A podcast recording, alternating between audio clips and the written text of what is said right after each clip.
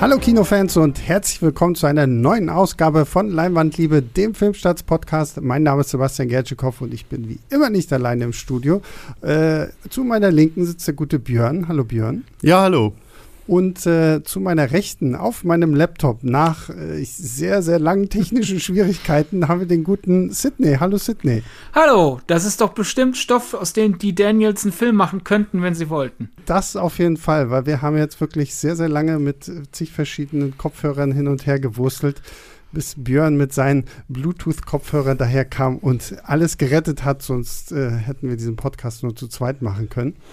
Und äh, wir reden heute über einen sehr, sehr besonderen Film mit dem wundervollen Titel Everything, Everywhere, All at Once. Oder wie man äh, in, in Internet sprechen sagen würde, EEAAO. Weil man kann das ja nicht die ganze Zeit so ausschreiben. Also sagt man EEAAO und dann noch gleich ein paar Vokale gelernt. Ähm, ja, wir wollen über diesen wunderbaren Film sprechen, in dem es um eine sehr, sehr wirre, merkwürdige Story geht. Ich werde zwar mal versuchen, das irgendwie zusammenzufassen für unsere Zuhörer da draußen, damit ihr so, so ein bisschen so ein Gefühl dafür bekommt, worum es eigentlich geht. Ähm, wir haben es mit einer ähm, asiatischen äh, Einwandererfamilie in den USA zu tun. Äh, Mutter Evelyn und Vater Waymond betreiben einen kleinen Waschsalon, der nicht so wirklich gut läuft. Dann haben sie auch noch irgendwie Probleme mit ihrer Tochter, die lesbisch ist, aber die Mutter möchte das ja vom Vater nicht irgendwie so kundtun. Deswegen ist das da auch ein großes Theater zwischen Mutter und Tochter. Dann gibt es Probleme bei der äh, Finanzierung. Da treffen wir dann auf eine wunderbare Jamie Lee Curtis als äh, Beamte. Und ähm, dann taucht auf einmal, ach ja, genau, und der, der gute Vater Waymond möchte sich eigentlich auch noch scheiden lassen, weil er diese Ehe auch irgendwie gar nicht mehr so für etwas sieht, worum man noch kämpfen kann. Und in all diesem Chaos taucht auf einmal Waymond auf. In einer merkwürdigen Fassung, der, der seiner Frau plötzlich sagt, ich komme aus einem anderen äh, Universum und wir brauchen deine Hilfe, weil das Multiverse ist in Gefahr und du musst uns alle retten, weil du bist möglicherweise vielleicht die eine. Und damit geht ein sehr, sehr verrücktes Abenteuer, ein sehr, sehr verrücktes Kinoabenteuer los. Und äh, wenn ihr jetzt verwirrt seid von dieser Inhaltsangabe, es ist, glaube ich, gewollt. Also ich meine, wenn man den Trailer gesehen hat, dann weiß man schon irgendwie so ein bisschen, okay, dieser Film ist sehr, sehr schräg. Aber bevor wir über diesen Film sprechen, sollten wir vielleicht über die beiden Männer sprechen, die hinter der Kamera stehen. Äh, Sidney hat es ja schon kurz äh, gespoilert. The Daniels, also Daniel Kwan und Daniel Scheinert sind die beiden Regisseure und äh, Co-Autoren, die ja vor einiger Zeit mit einem ähnlich verrückten Film in die Kinos gekommen sind, nämlich Swiss Army Man mit einem Daniel Radcliffe, der eine pupsende Leiche spielt und Paul Dano, der mit dieser Leiche durch die Gegend wandert. Wie steht ihr beiden denn zu den Daniels so an sich jetzt, wenn wir jetzt mal nur in Richtung Swiss Army Man vielleicht gehen? Fange ich einfach an. Also Swiss Army Man mag ich sehr und ich habe lange, jahrelang, bevor das mit der Pandemie, in der wir uns immer noch befinden, ein bisschen schwieriger wurde, jedes Jahr zu meinem Geburtstag Freunde eingeladen, habe nicht gesagt, was im Kino läuft. Und denen halt quasi einen Film geschenkt zu meinem Geburtstag. Und das läuft normalerweise sehr gut. Und irgendwann habe ich auch mal Swiss Army Man gezeigt. Und äh, da ging dann so ein Riss durch den Freundeskreis die einen, wow, sowas hätte ich niemals gesehen, danke, ich war total berührt. Und ich so, das war der Gedanke, denn der Film ist total schräg, aber auch total berührend. Und die anderen dachten, das zeigst sowas zeigst du aber nie wieder, dann warnst du vorher. Ähm, es ist sehr lustig. Ich hatte ein sehr ähnliches Erlebnis, weil ich auch schon mal eine Vorführung nicht im Kino leider, sondern nur bei mir zu Hause mit Swiss Army Man gemacht habe, wo ich aber ein paar Freundinnen eingeladen hatte und wo es sehr ähnliche Reaktionen gab und auch einige gemeint haben, zu was für einem Schrott hast du uns hier gerade gezwungen, während auch andere, und das ist auch die Meinung, die ich vertrete, deswegen habe ich den Film gezeigt habe, halt gesagt haben, wow, das ist zwar alles ziemlich crazy, aber da steckt ja so viel Herz und das ist halt so berührend. Ähm, das ist schon wirklich außergewöhnlich. Mhm. Ich habe den Film damals hier in Berlin beim Fantasy Filmfest geguckt und der war so überbucht, dass ich den ganzen Film nur auf der Treppe gesessen habe, weil ähm, damals halt einfach nichts ging und irgendwie gefühlt gerade, ich meine, es ist ja auch so der perfekte Film eigentlich fürs Fantasy Filmfest, so, ne? Herrlich schräg, irgendwie auch bisschen total verrückt und so und das war quasi dann auch so mein Erlebnis. Ich finde den auch absolut fantastisch. Deswegen hatte ich mich dann wirklich sehr gefreut, als ich ja mehr durch Zufall mitgekriegt habe, oh, die machen einen neuen Film und der kommt jetzt dieses Jahr in die Kinos. Und was ich an der ganzen Kiste sehr, sehr lustig finde, ist die Tatsache, dass wir einen, über einen Film sprechen, der das Thema Multiverse in sich hat. Eine Woche bevor wir über Doctor Strange 2 in the Multiverse of Madness sprechen. Und das Lustige ist, ich habe ähm, zu diesem Film jetzt auch äh, auf YouTube schon ein Video zu gemacht und das YouTube-Video genannt Besser als Doctor Strange 2, perfektes Multiverse-Chaos in Everything, Everywhere, All at Once. Und ihr könnt euch nicht vorstellen, wie die Leute mich teilweise zerfetzt haben, so nach dem Motto, wie kannst du das denn sagen? So, nichts wird besser sein als äh, Doctor Strange 2.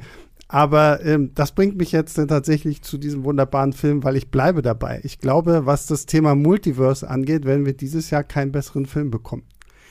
Ja, also ich, es ist immer schwierig, finde ich, diese natürlich auch die Filme dann ähm, zu vergleichen am Ende.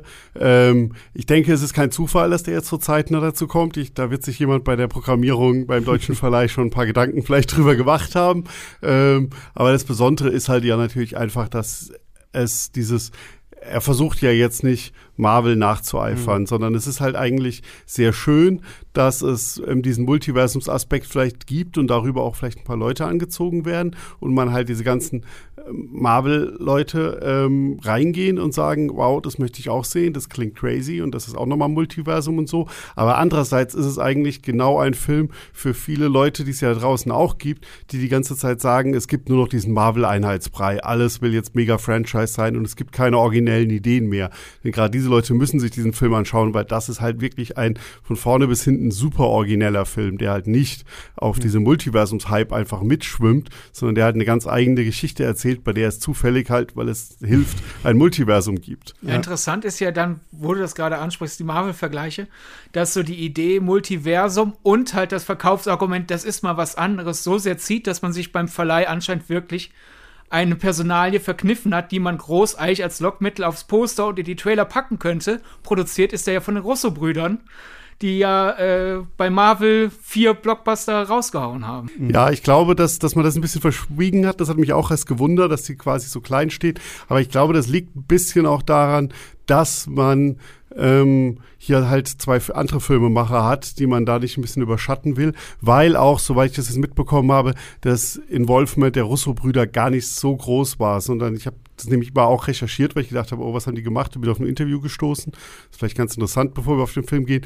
Die beiden Regisseure haben halt nach Swiss Army Man ähm, jetzt nicht so, dass die plötzlich Geld hatten und sagen konnten, jetzt ähm, gehen wir raus und machen unsere Filme, die wir wollen, sondern sie waren erstmal wieder an Stufe Null. Wir müssen weitere Musikvideos und Werbespots machen, um unsere monatliche Miete zahlen zu können. Mhm. Und sind dann halt wohl den Russos begegnet und die haben gesagt, hey, wir fanden euren Film super geil und so, wann kommt denn das nächste? Und die so, ja, wir haben eigentlich gar keine Zeit, unser Drehbuch zu schreiben, weil wir müssen unsere Miete zahlen und deswegen halt jede laufend Musikvideos und Werbeclips drehen und auch mal eine TV-Serienepisode und so weiter.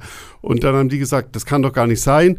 Ähm, wir geben euch hier Summe X, sodass ihr euch einfach mal eine gewisse Zeit, ein paar Monate hinsetzen könnt und dieses Drehbuch schreiben könnt. Mhm. Und dafür sind wir dann halt, ähm, produzieren wir mit eurer Firma, mit unserer Firma dann halt den Film mit, wenn das halt ähm, groß wird. Und deswegen sind die dann halt drin. Aber die große Produktionsfirma, die es am Ende dann verantwortet hat, ist ja A24, die man mittlerweile ja auch ähm, fast auch ein eigenes äh, eine eigene Marke geworden sind ja. oder ähm, groß, weil die halt ja für sehr originelle und sehr, sehr unterschiedliche Filme stehen. Ja, mangelndes kreatives äh, Involvement hat ja Verleiher und Werbefirmen noch nie davon abgehalten, dennoch den Namen groß dran zu hauen. Ja, ne? klar, da kannst du der Co-Produzent von irgendeinem Film sein, der den Leuten was sagt, du machst dann irgendeinen Schrott hinterher und dann heißt es von dem Mann, der euch Film X gebracht hat. Ja, aber ich glaube, dass da jetzt nochmal A24 in den USA als Firma eine Rolle spielt, die wirklich versucht, auch diese ähm, Künstler zu pushen, den man da ja, die haben ja sehr, sehr viele Leute, die den ersten Film oder ihren zweiten Film erst mit denen machen,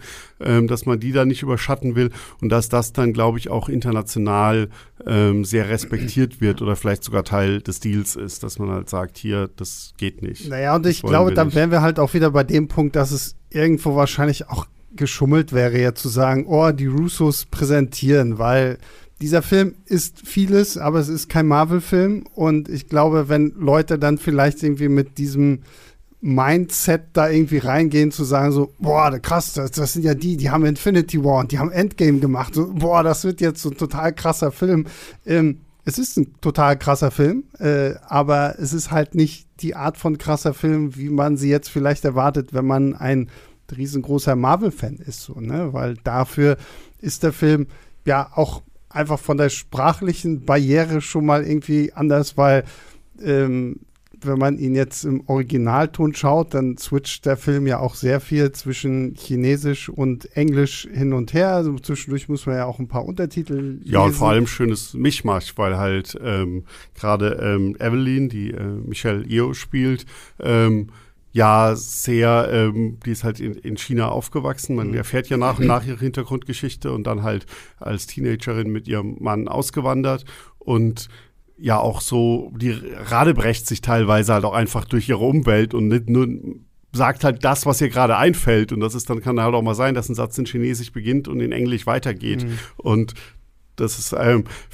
ist aber halt auch ein Aspekt, der sehr zu dieser ganzen, auch trotz dieser verrückten Story ja eine gewisse Authentizität, die das Ganze hat. Und die auch gerade, ähm, um da jetzt mal den Bogen zum Film zu schlagen, dieses ähm, Zusammenleben dieser Familie ähm, ähm, beschreibt. Weil du hast am Anfang gesagt, die Story ist relativ kompliziert. Man könnte sie aber auch theoretisch auch runterbrechen auf, eine Mutter versucht ihre Steuern zu erledigen, ein Vater will sich scheiden lassen und eine Tochter will halt einfach endlich akzeptiert und geliebt mhm. werden, weil das ist per se auch die komplette Story des Films. Ja, ja und vor allem Evelyn ist gleichzeitig ähm, Opfer der Probleme in der Familie, als auch Mitantreiberin, weil zum Beispiel allein halt im Gespann ihre Tochter gegen ihren Vater auf der einen Seite ist sie halt Grund, dass ihre Tochter sich nicht akzeptiert fühlt, weil Evelyn auf die Bremse drückt, aber andererseits drückt Evelyn deswegen auf die Bremse, weil Evelyn sich von ihrem Vater akzeptiert fühlen will. Und dadurch ist sie genau in dieser Mitte, in diesem Generationenkonflikt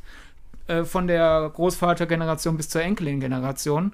Und das macht auch direkt Evelyn für mich zu einer sehr spannenden Figur. War auf der einen Seite ist sie Sympathieträgerin, weil ich mir immer wieder mal gedacht habe, ich kann verstehen, dass dir gerade nicht die richtigen Worte von den Lippen kommen und andere Male hat sie aber auch genug Reibungspunkte, wo sie äh, Fehler begeht, dass ich halt auch wirklich, mir wirklich wünsche, dass sie im Laufe des Films dazulernt. Und ich mir denke, jetzt hast du mal dazugelernt. Und äh, daher äh, trägt der Film allein aufgrund dieses Familienkonflikts schon äh, seine über zwei Stunden. Und dann kommt ja noch das ganze Multiversums-Gimmick, was dann die Laufzeit noch weiter füllt. Ja, das muss ich auch sagen. Also, das ist, wie gesagt, wir reden noch über Multiversums-Gimmick und sowas alles, aber was ich tatsächlich an diesem Film auch so absolut fantastisch fand, war halt genau diese Tatsache, dass wir bei all dem Chaos und bei all den verrückten Sachen immer wieder zu diesen Figuren zurückkommen. Ne? Also, dass wir wirklich, wie du ja Björn gerade meintest, ne? immer wieder zu dieser Familie, Mutter, Vater, Tochter zurückkehren und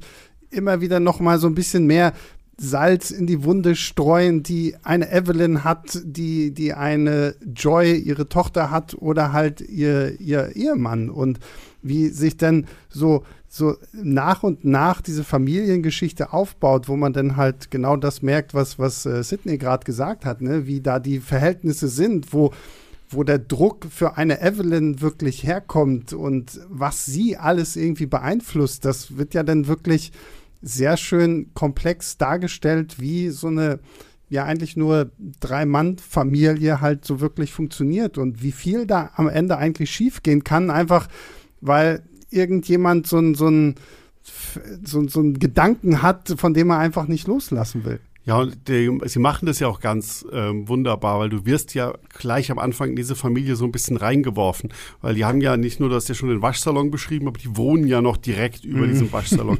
Und in die ersten Minuten ist man ja nur dabei, so diesem Familienleben beizuwohnen zwischen Waschsalon und Wohnung, weil es halt auch laufend ein fließender Übergang ist, der sogar so weit geht, dass man halt ähm, gegen die Decke des Waschsalons klopfen kann, um oben was mitzuteilen. Und am Anfang bist du ja sofort in diesem Chaos drin, diese, die diese Familie im Umgang miteinander hat, wo auch nie, also Evelyn steht ja auch nie still, die rennt die ganze Zeit irgendwie hin und her, weil da muss sie ähm, einen Kunden zusammenscheißen, dass er irgendwie die, die Waschmaschine nicht richtig bedient hat, da muss Wäsche rausgegeben werden, da müssen oben die Steuern gemacht werden, da muss kurz mit der Tochter geredet werden, da muss irgendwie noch dafür gesorgt werden, dass der Opa sein, sein Essen bekommt und so weiter.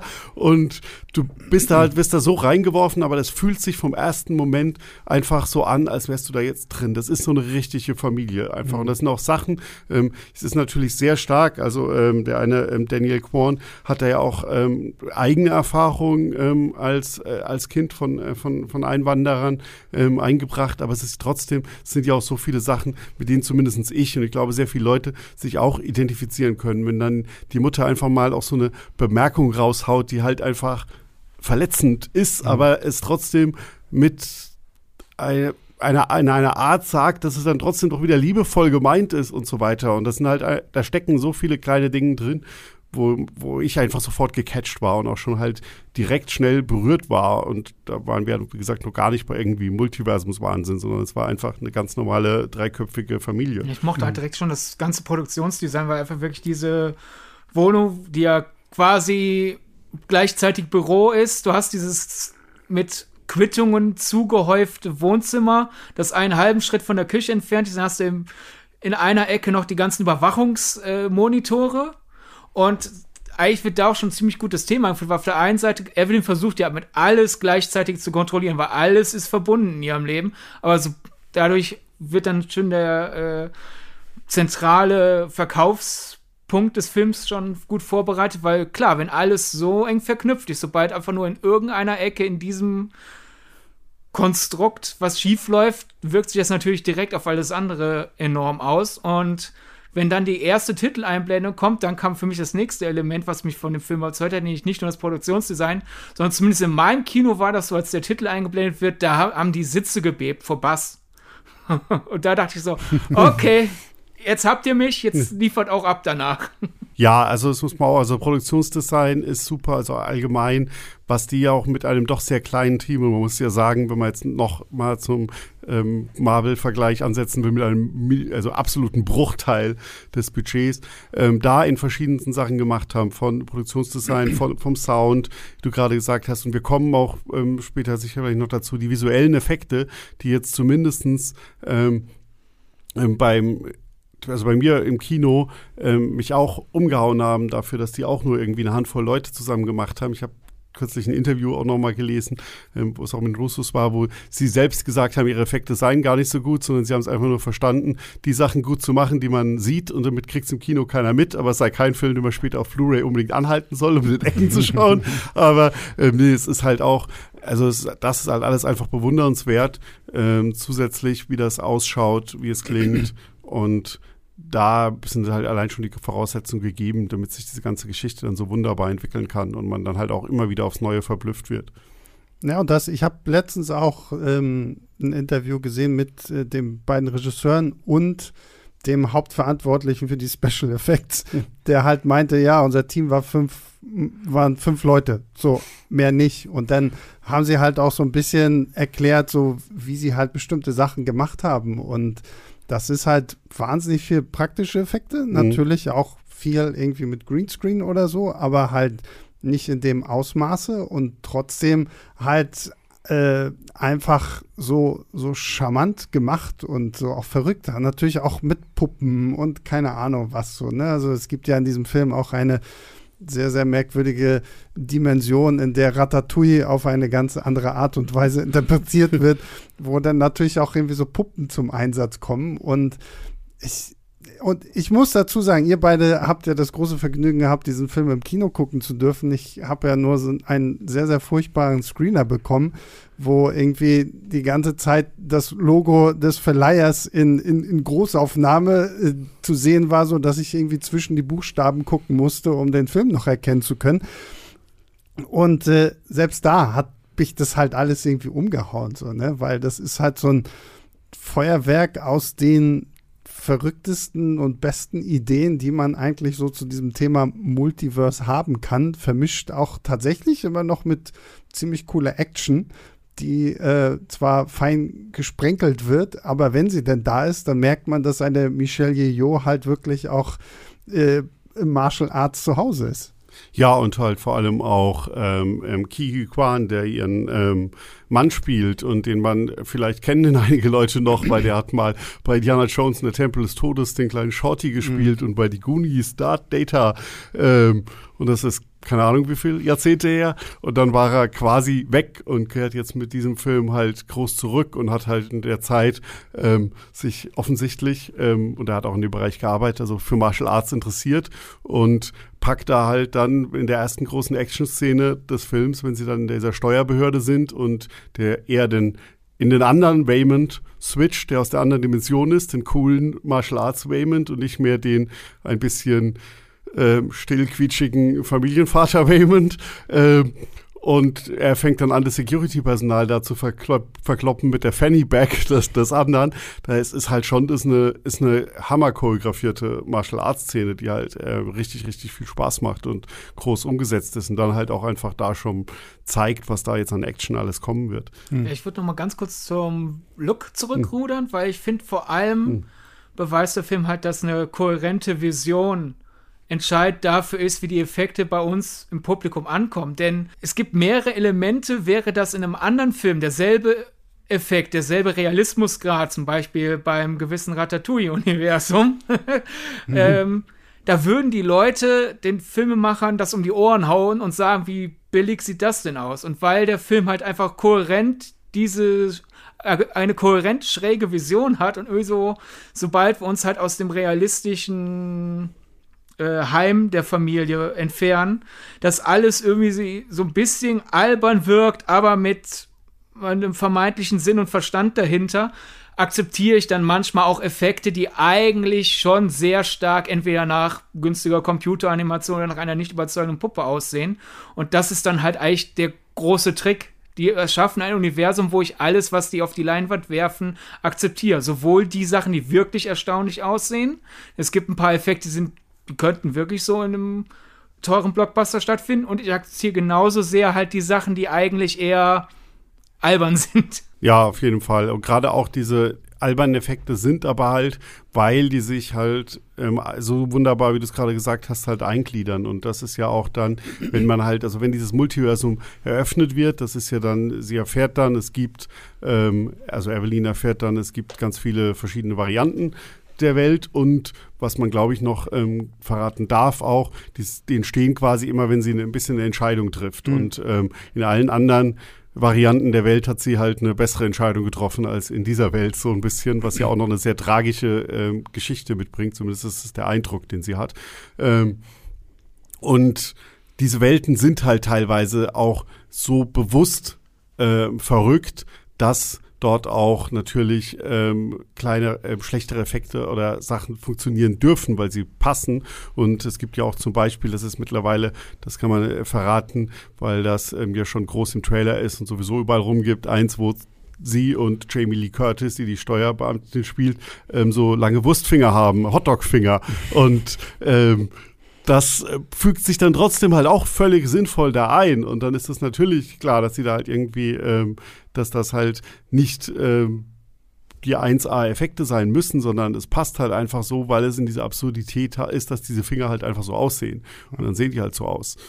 Ja, das ist halt hm. wieder so, was, was Sidney schon meinte, ne? Hm. Einfach dieser, dieser Charme, dass du hier wirklich noch Filme machen auf kleinem Niveau, aber für großes Kino irgendwie so miterlebst. Und in diesem, äh, in diesem Interview, was ich mit den beiden Regisseuren und auch ihrem ähm, Effektemeister gesehen habe, es gibt ja auch diese, wenn, wenn, wenn Evelyn durch die verschiedenen Multiversen so rauscht, so dann fliegt ja hinten mhm. alles an ihr vorbei. Und da meinte Daniel Kwan, der hat halt schon wahnsinnig früh angefangen und immer wenn er irgendwie rausgegangen ist zu spazieren, hat er sich einfach eine Kamera mitgenommen, um halt seine Spaziergänge zu filmen, die man dann später im Film dafür benutzen kann, um sie in super schnell abspielen zu können, um halt zu suggerieren, Evelyn schwirrt gerade durch zigtausend Universen und das auf schnellstmögliche Art und Weise. Und ich weiß nicht, also ich habe diese ganzen Interviews auch erst danach gesehen, so, mhm. aber das finde sowas wertet für mich diesen Film so ungemein auf, wenn ich einfach sehe, mit wie viel Liebe diese ganze, dieses ganze Team rund um diesen Film wirklich an diese Effekte gegangen ist. Und dann finde ich auch die Hotdog-Finger absolut großartig, vor allen Dingen, weil hier ja auch noch so ein bisschen in so einer Hommage an 2001 von Kubrick erläutert wird, warum in dieser Dimension jetzt die Evolution diese Hotdog-Finger hervorgebracht hat und sowas alles. Das sind einfach so in jedem Punkt, wo sie denn dieses Multiverse-Thema auskosten, sind so schöne Sachen drin, wo man einfach immer auch wieder was Neues entdeckt und sich denkt so, ja, kann bitte noch ewig so weitergehen. Ja, und damit wird der Film auch ein bisschen seinem Titel gerecht, ähm, weil durch die, allein durch diese ganzen Multiverse-Welten, in denen du immer wieder was Neues entdeckst, hat der Film halt auch irgendwie für jeden alles so ein mhm. bisschen, weil du kannst dir halt einfach, du kannst den schauen und nur Freude haben an diesen verrückten Multiverse-Welten und eigentlich sagen, mich interessiert die ganze Story nicht, dann verpasst du viel, mhm. aber du könntest dich wirklich da berauschen, weil du an jedem, in jedem neuen Multiversum wahrscheinlich auch beim dritten, vierten Schauen nochmal mega viele Dinge erkennen wirst. Also es sind ja auch so viele Anspielungen ähm, drin auf Kino und ähm, Filmgeschichte, mhm. die man, die ich unmöglich, glaube ich, also beim ersten Schauen wahrscheinlich nur bruchteilhaft erfasst habe. Ähm, allein das kannst du machen. Du kannst das als reines Familiendrama äh, genießen. Du kannst den Film als als äh, Martial Arts Kracher genießen. Du kannst ihn auch als absurde Komödie genießen, die einen sehr ähnlichen Humor ähm, teilweise hat wie ähm, der furzende ähm, Daniel Radcliffe damals, weil es gibt zum Beispiel den Umstand, dass man die Fähigkeiten seiner anderen Multiverse, eines anderen Multiverse-Wiedergängers von sich aktivieren kann, aber dafür muss man was ganz Verrücktes tun, um das zu tun, um das zu machen. Und da bringen sie halt auch ähm, mega geile Gags rein. Also mhm. du hast halt immer wieder Elemente und deswegen ähm, wird diese, kommt dieser Film, glaube ich, auch so gigantisch ähm, überall an, weil jeder da irgendwie seinen eigenen Zugang auch findet. Weil natürlich, ich habe ja vorhin, äh, da, äh, Björn, du bist ja zum Martial Arts äh, Element rübergegangen, dann war ich ja so frech mhm. zurückzurudern. Jetzt sorge ich dafür, dass wir da mhm. wieder anknüpfen können. Durch dieses hier ist alles drin, äh, läuft der Film natürlich auch ein bisschen Gefahr, Leute zwischenzeitlich kurz zu verlieren. Jedenfalls war es bei mir so. Denn es gab für mich eine Phase, wo ich schon so das Gefühl hatte, so, hm, mach mal vorwärts. Und das war nämlich, äh, mhm. nachdem Evelyn das erste Mal mit dem Multiversum experimentiert und bevor wir die Schurkenfigur kennenlernen. Das ist keine besonders lange Strecke, ist mhm. jetzt also nicht so, dass ich groß gespoilert habe, für die, die den Film noch nicht gesehen haben. Aber das ist halt besagte Stelle, die du eben meintest, wo Kiyo Kwan quasi seine Martial Arts Künste beweisen kann und seine Kunst zwischen der Schluffi-Variante seiner Figur und dem Actionhelden-Element seiner Figur zu wechseln, denn er spielt das toll und die Choreografien sind gut. Aber für mich war das Gefühl, sonst rundherum in dem Film schafft es, äh, es schaffen es die Daniels, dass die dieses, wir wollen was Verrücktes und Kreatives machen und wir wollen erzählen, wie es ist, diesen Weltschmerz zu fühlen, den Evelyn hat. Da haben die es wunderbar vereint. Und für mich war diese Strecke Martial Arts mit Kyo Kwan quasi nur, weißt du was, wir haben Bock, ihn als Martial Arts Helden zu sehen. Und das hat zwar seinen Reiz, aber für mich war es dann ich glaube, ungefähr doppelt so lang, wie der Reiz für mich funktioniert hat. Und es gibt bestimmt Leute, für die wird es ein anderes Element geben. Vielleicht ist für andere Leute das Hotdog-Universum zu lang im Film. Oder das Ratatouille-Universum. Oder vielleicht irgendwas anderes.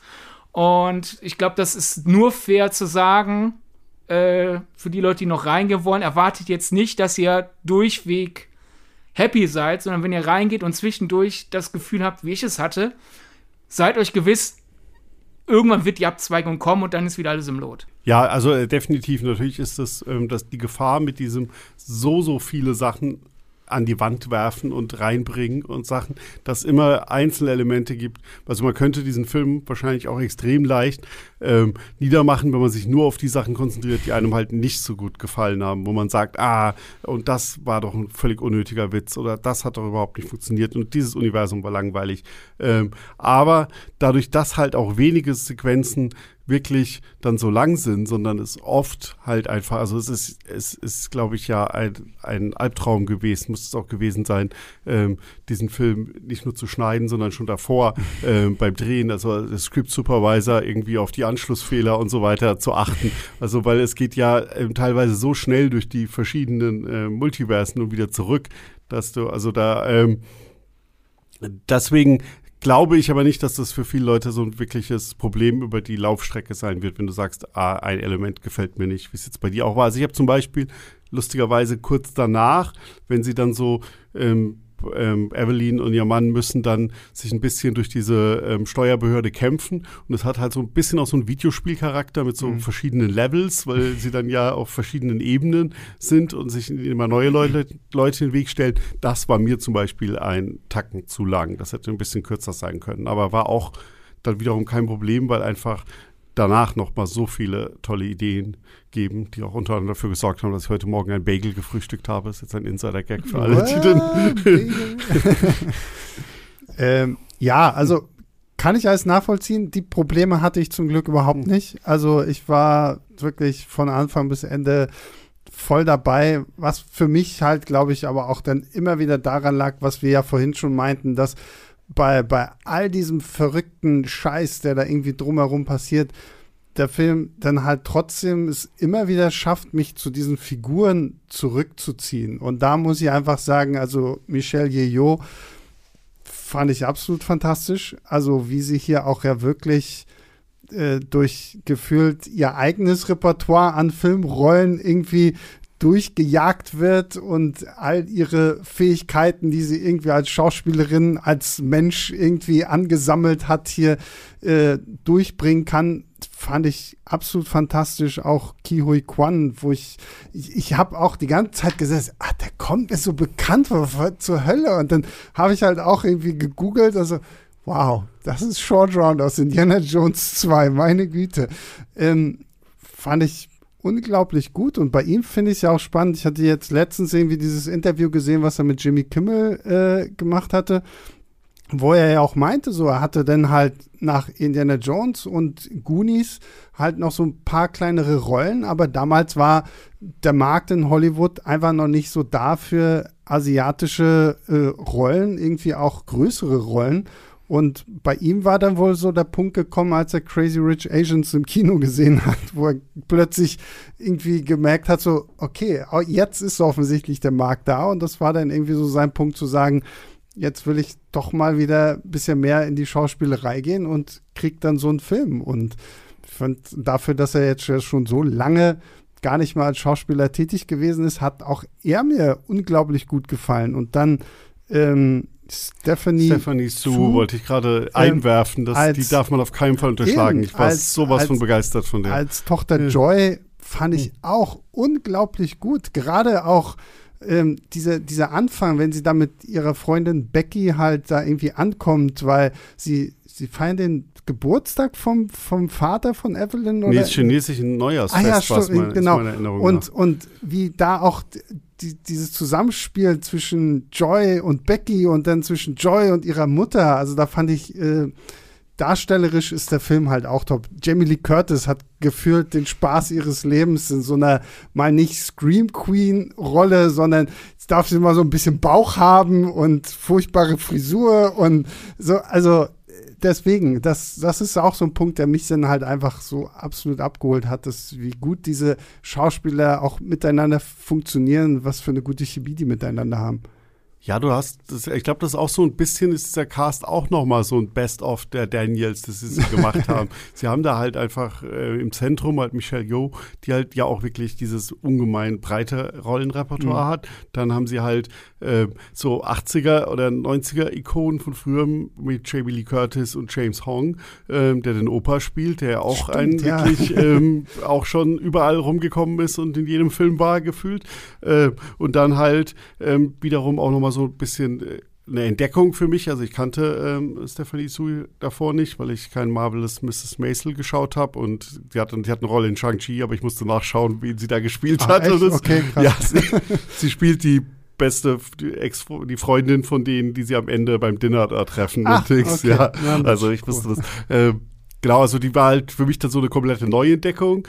Ähm, also das war ist ja auch wirklich so ein bisschen nochmal ein ähm, auch ein breit sich überall was hergeholt, wie sie sich halt auch bei ihrem Film, für ihr Multiversum sich überall was herholen und aus den verschiedensten Genres und Bereichen des Films. Ja, und Stephanie Sue hat ja vor allem wirklich die große Herausforderung als vergleichsweise neue Präsenz äh, hm. sie, sich dann nicht nur gegen die großen Namen äh, zu behaupten, sondern halt auch gegen den ganzen nicht nur den, gegen den ganzen Irrsinn drumherum, sondern auch den Irrsinn, den wir nach und nach in ihrer Rolle erkennen und dabei trotzdem nicht zu einer Karikatur zu verkommen. Also die läuft manchmal wie eine Karikatur herum mit tollem Kostümdesign und sie lebt das aus und denkt sich, wow, die Klamotten, mir egal was ihr denkt, die stehen mir jetzt und gleichzeitig bleibt es durchweg halt diese verletzte Tochter, die sich halt denkt so, Mama, warum stehst du nicht zu mir?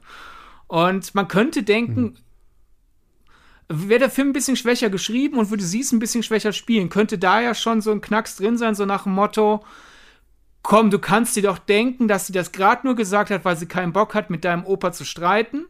Aber weil sie es so gut spielt, ist es eben nicht, ah, da ist eine Kleinigkeit, die du nicht verzeihst, sondern man merkt, wie tief verletzt sie in diesem Moment ist und weshalb dann sich dieser Streit so lange zieht.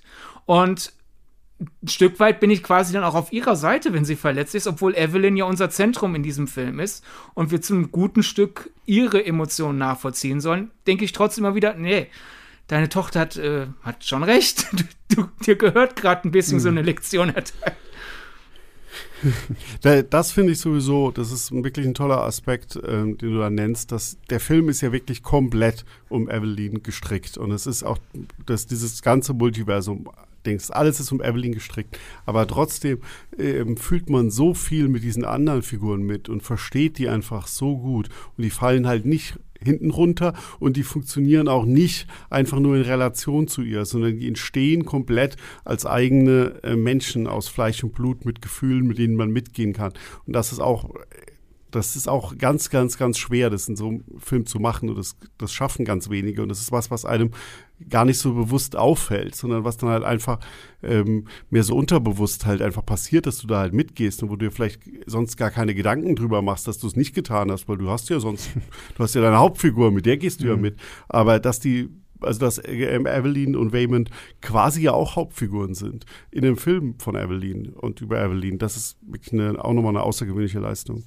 Da werden sie wieder ihrem Titel gerecht und sind auch bei den Figuren everywhere all at once irgendwie so. Ne? Das, ja, also deswegen, also für mich ist das wirklich so, ich, ich, ich mag sowas einfach, weil man hört ja mittlerweile so viel, oh, Hollywood ist irgendwie so unkreativ geworden und oh, wo sind dann irgendwie die guten Filme? So, ich denke, hier, da, da hast du jetzt die guten Filme, die halt auch zeigen, ähm, dass in Hollywood immer noch genügend Leute irgendwie sitzen, die wirklich kreative und verrückte Sachen mit rumbringen. Und auch dieses Konzept vom Multiverse, dass man halt wirklich sagt, okay, du triffst immer, das ist so ein bisschen Wahrscheinlichkeitsrechnung, ne? So, ich mache, werfe eine Münze und dann geht es immer weiter und weiter, je mehr Versuche ich dann irgendwie so habe. Und ähm, wie auch dieses Konzept dann einfach irgendwie zumindest in, in dieser Filmwelt logisch irgendwie hier aufgebaut wird, fand ich auch einfach alles sehr, sehr faszinierend und habe es mir immer wieder gerne angeguckt. Ähm, aber ich glaube, das ist auch so ein Film, ich, also ich gucke ihn jetzt am Wochenende noch einmal und äh, da wird garantiert noch ein paar Mal häufiger geguckt. Vor allem ist der Film ja nicht nur ein Beweisstück für, es gibt noch äh, frische Filme aus Hollywood, sondern ist auch ein gutes Beweisstück für diese Debatte. Was mich manchmal stört, ist, wenn es heißt, es gibt keine neuen Ideen mehr. Da wird nämlich gern Kreativität mit mhm. neu verwechselt. Denn, was Björn ja vorhin schon mal gesagt hat, der Film ist ja rappelvoll mit Referenzen nicht nur auf Filme, mhm. auf Serien, halt auf das, äh, auf das Leinwandleben äh, einiger der DarstellerInnen, sondern auch zum Beispiel ist ein Running Gag irgend so ein 2000er One-Hit-Wonder-Song. Und Kreativität bedeutet halt einfach nur sich was Schönes einfallen lassen mit dem, was man hat und nicht, ich habe was komplett Neues, weil weder ist die Idee eines Multiversums neu, mhm. noch ist die Idee neu, den eigenen Schmerz, ich habe falsche Entscheidungen getroffen, vergleichen mit Möglichkeiten, die man hätte treffen können, noch halt einfach die ganzen Gags, die in dem Film kommen. Das ist eigentlich so gesehen insular betrachtet nichts neu an dem Film. Und dennoch in der Summe mhm. ist er komplett neu. Ja, absolut. Das ist genau, ja, wunder, kann man perfekt unterschreiben, auch ganz allgemein zum Thema Leute, die sich über mangelnde Originalität im Kino äußern. Ähm, ja, haben wir noch irgendwie einen Punkt, den ihr irgendwie unbedingt ansprechen wollt? Sonst, glaube ich, können wir auch zum Fazit übergehen. Okay. Geht ins Kino da draußen. schaut gerade auch, auch solche Filme, schaut diesen Film. Ich, ja. wie gesagt, Kinoleinwand ist bei dem auch und Kinosound, Sidney hat es vorhin angesprochen, ähm, hilfreich. Mhm. Also ja, das kann man nur wiederholen. Dann äh, fangen wir mal bei Sydney an, weil Sydney hier heute Gast ist. Äh, Sydney, was gibst du dem Film und was ist so dein kurzes Fazit? Oh, ich ich versuche mich ja normalerweise immer um Noten drum herum zu drücken, was bei, bei uns bei Filmstartzeit leider letzten Endes nicht geht. Ich glaube, ich würde mich Björns 4,5 Sterne Kritik auf der Seite anschließen, denn meinem Problem zum trotz mit dieser einen Strecke, wo ich dachte, komm, die hätte auch kürzer sein können, bin ich halt von allen Einzelelementen des Films sehr geflasht und dahingehend sehr begeistert. Mich persönlich hat er nicht ganz so emotional berührt wie Swiss Army Man, aber ich bin dann halt ein Freak.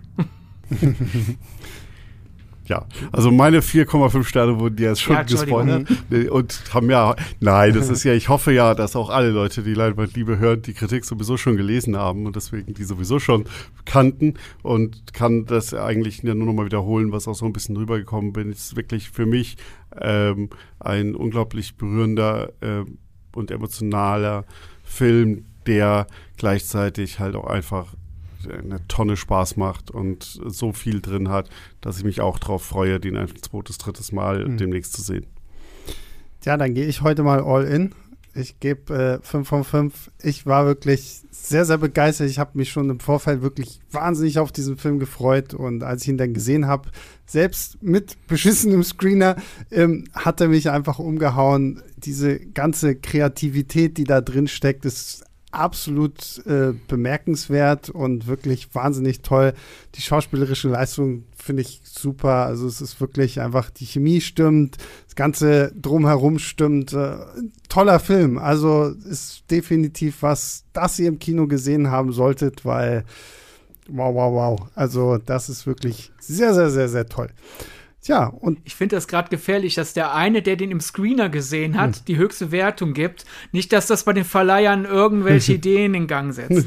ja. Nee, deswegen sage ich ja die ganze Zeit beschissener Screener. Also sorry. Also ganz nochmal, um nochmal zu sagen, also mit welchen schwierigen Mitteln ich diesen Film gucken musste. Ganz fett oben, nicht mal wirklich durchlässig, war halt das Logo. Da, darunter war so halbdurchlässig noch mein Name, so dass ich die ganze Zeit da wirklich durch irgendwelche Buchstaben gucken musste, um diesen Film schauen zu können. Aber immerhin in Farbe. Immerhin in Farbe. Ja, das war ja noch das Geilste, weil ich konnte halt an dem einen Tag, wo der Film hier in Berlin gezeigt wurde, konnte ich zu dieser PV nicht gehen. Und dann hatten wir halt angefragt, weil wir uns einig waren, dass wir diesen Film hier bei Leinwandliebe besprechen wollen. Und dann hieß es von der Agentur, die den betreut, ja, ähm, aber A24 gibt uns den nur in Schwarz-Weiß. Wo ich schon gesagt habe, so, okay, nein, sorry, sorry, nein. Ich, also Schwarz-Weiß, nein. Bei aller Liebe, aber nein. Und äh, dann hat es zumindest noch funktioniert, dass ich den in Farbe dann auch sehen konnte. Ähm, aber wie gesagt, also selbst so hat er für mich funktioniert. Und das ist ja auch schon mal ein Beweis. Aber wie gesagt, ich, dieses Wochenende gehe ich ihn direkt nochmal im Kino gucken, weil Pflicht. Gut. Und in drei Wochen kommt raus, die Daniels wollten den in Schwarz-Weiß drehen und in vier Monaten kommt dann endlich die Schwarz-Weiß-Fassung limitiert in den Kinos und du ärgerst dich dann so, ich hätte die als erster sehen können. Ich bin, ich bin eh kein Fan von diesem so, oh, im Nachhinein, das hier, das war bei Mad Max Fury Road, wo ich mir denke, warum zur Hölle will ich diesen Film in Schwarz-Weiß gucken? Oder, oder auch bei, wo was? Bei Äh, Logan. Mad Max Fury Road ist ja chrom. Ja, okay. Aber äh, ich glaube, bei Logan gab es doch auch dann irgendwie Logan noch so.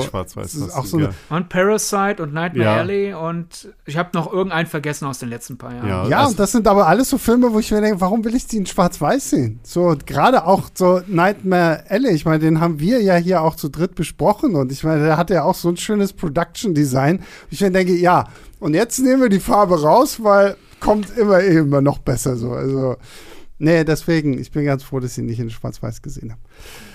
Gut, dann bedanke ich mich an dieser Stelle zuerst bei Sydney. Danke, dass du trotz der technischen Schwierigkeiten irgendwie noch dran geblieben bist und heute wieder hier warst. Ja, danke, dass ihr mich nicht äh, trotz der technischen Schwierigkeiten dann irgendwann rausgeworfen habt nach dem Motto, das ist mir zu viel Arbeit. Na, dann musst du dich explizit dann auch nochmal bei Björn bedanken, der dann noch mit seinen Bluetooth-Kopfhörern hier um die Ecke gekommen ist. Äh, Björn, vielen lieben Dank für die Bluetooth-Kopfhörer und dass du hier warst. Danke, es war mir wieder eine Freude und bis zum nächsten Multiversumsabenteuer in einer Woche. Genau, genau. Und ähm, damit hat Björn schon gespoilert, weil ja, nächste Woche, das habe ich auch schon am Anfang gesagt, startet Doctor Strange in the Multiverse of Madness. Äh, über den werden wir natürlich auch sprechen. Wie könnte es anders sein? Ähm, da bin ich sehr gespannt, wie da so das Multiverse aussehen wird. Aber an dieser Stelle bedanken wir uns natürlich bei allen da draußen, die uns Woche für Woche zuhören. Das freut uns wirklich sehr. Äh, bewertet uns bei Apple Podcasts oder Spotify oder wie auch immer. Schickt uns eine Mail an leinwandliebert.filmstarts.de, wenn ihr Lob, Kritik, Anmerkungen habt. Und ja, wir hören uns nächste Woche zu Doctor Strange 2 wieder. Bis dahin, macht's gut. Ciao, ciao.